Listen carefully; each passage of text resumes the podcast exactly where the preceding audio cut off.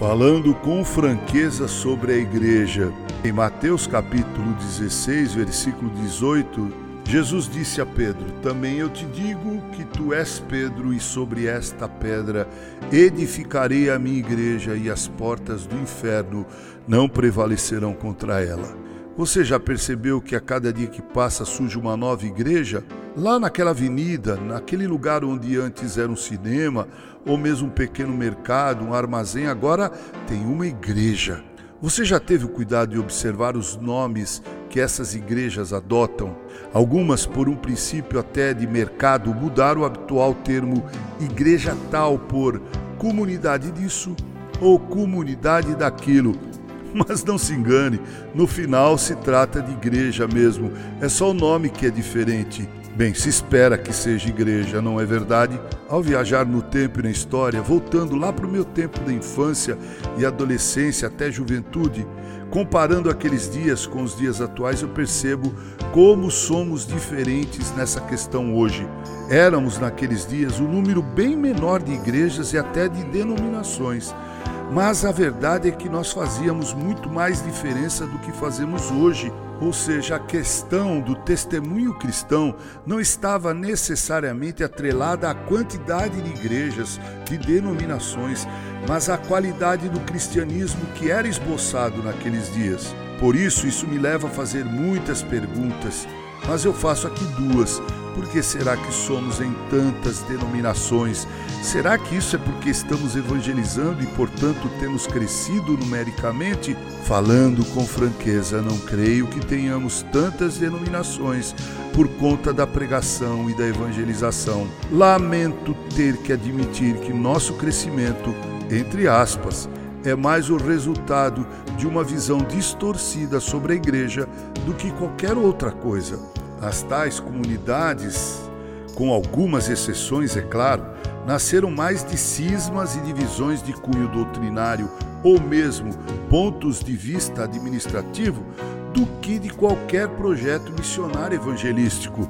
Na verdade, uma igreja que evangeliza cresce para dentro e para fora. Uma igreja que evangeliza é uma igreja saudável e uma igreja saudável não divide por motivos cismáticos, muito pelo contrário, cresce ao produzir pontos de pregação que acabam por se tornar pequenas congregações que logo serão emancipadas como igrejas.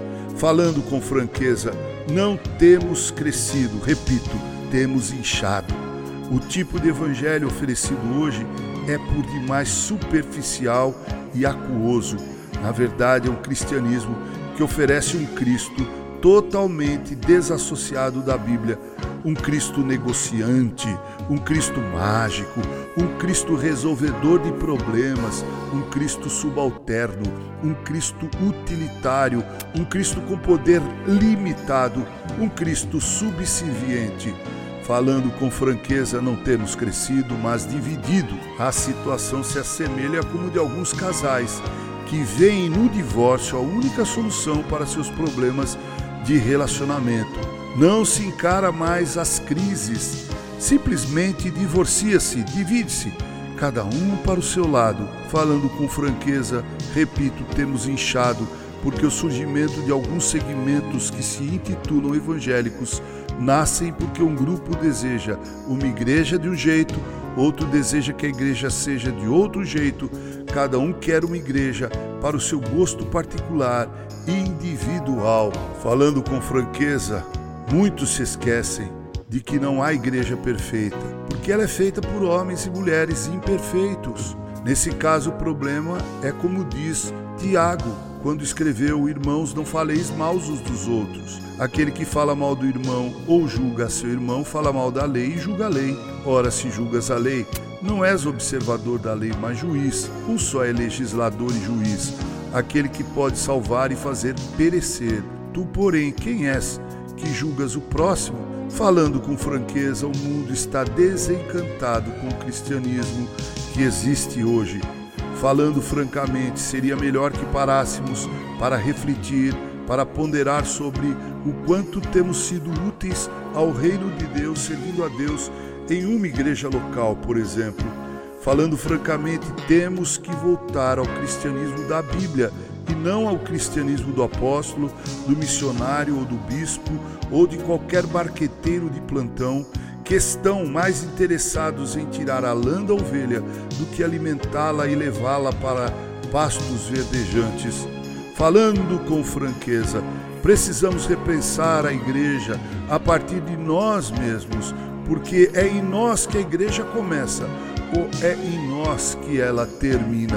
Que Deus se apiede de nós com carinho, Reverendo Mauro Sérgio Aiello.